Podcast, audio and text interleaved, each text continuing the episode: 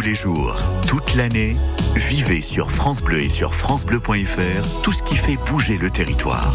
Allez, un peu plus de deux minutes avec vous, Louis Gildas. Tiens, vous nous racontez euh, aujourd'hui l'histoire de Louis Guillou, l'insoumis. Alors, Louis Guillou, il est briochin, écrivain, homme engagé, ami de monsieur Max Jacob, de Malraux, de Breton, de Camus, de Guide également. Il fut un romancier de talent qui, euh, d'ailleurs, euh, raconte et parle de son peuple aussi, d'où il était issu, ce certain Louis Guillou. À l'époque, dans les années 70, j'habitais Saint-Brieuc et je me souviens qu'il m'arrivait de croiser Louis Guillou rue Saint-Guillaume.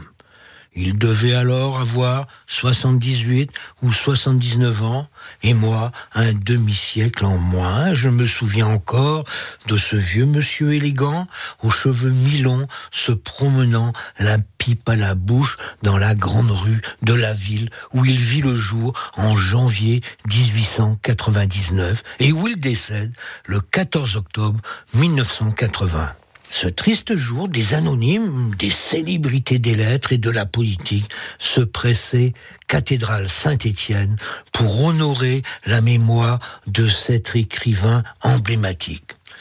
Louis Guillou, ami de Malraux, de Breton, de Max Jacob et d'Albert Camus, est classé dans la catégorie des écrivains prolétariens. Classé en effet, car dans ce pays, il faut classer, sinon que ferait-on des classeurs?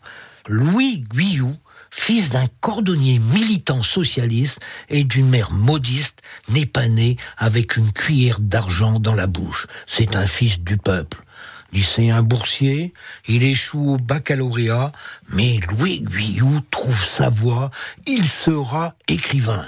Son premier roman, La Maison du Peuple, est une chronique familiale à l'aube de la Première Guerre mondiale, mettant en scène son père qui tente avec quelques amis de construire une maison du peuple afin de donner espoir aux ouvriers.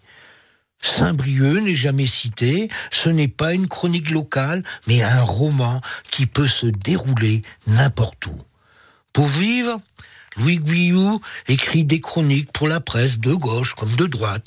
Retracer l'œuvre de Louis Guillou en 2005 est une gageure que je ne tenterai pas, mais ne pas passer à côté de son grand œuvre, Le sang noir, qui en 1935 rate de peu le prix Goncourt.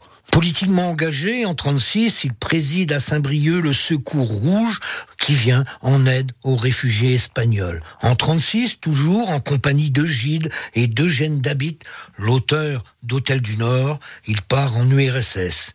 Dabit meurt là-bas, Gilles publie Retour du RSS, Guyou n'écrit rien, mais il se fait virer de ce soir, journal alors dirigé par Aragon. Ce dernier voulait que Louis Guillou écrive une chronique dénonçant les allégations d'André Gide, ce que Guillou refusa tout net. Merci beaucoup Louis Gildas de nous avoir raconté cette histoire de Louis Guillou, l'insoumis.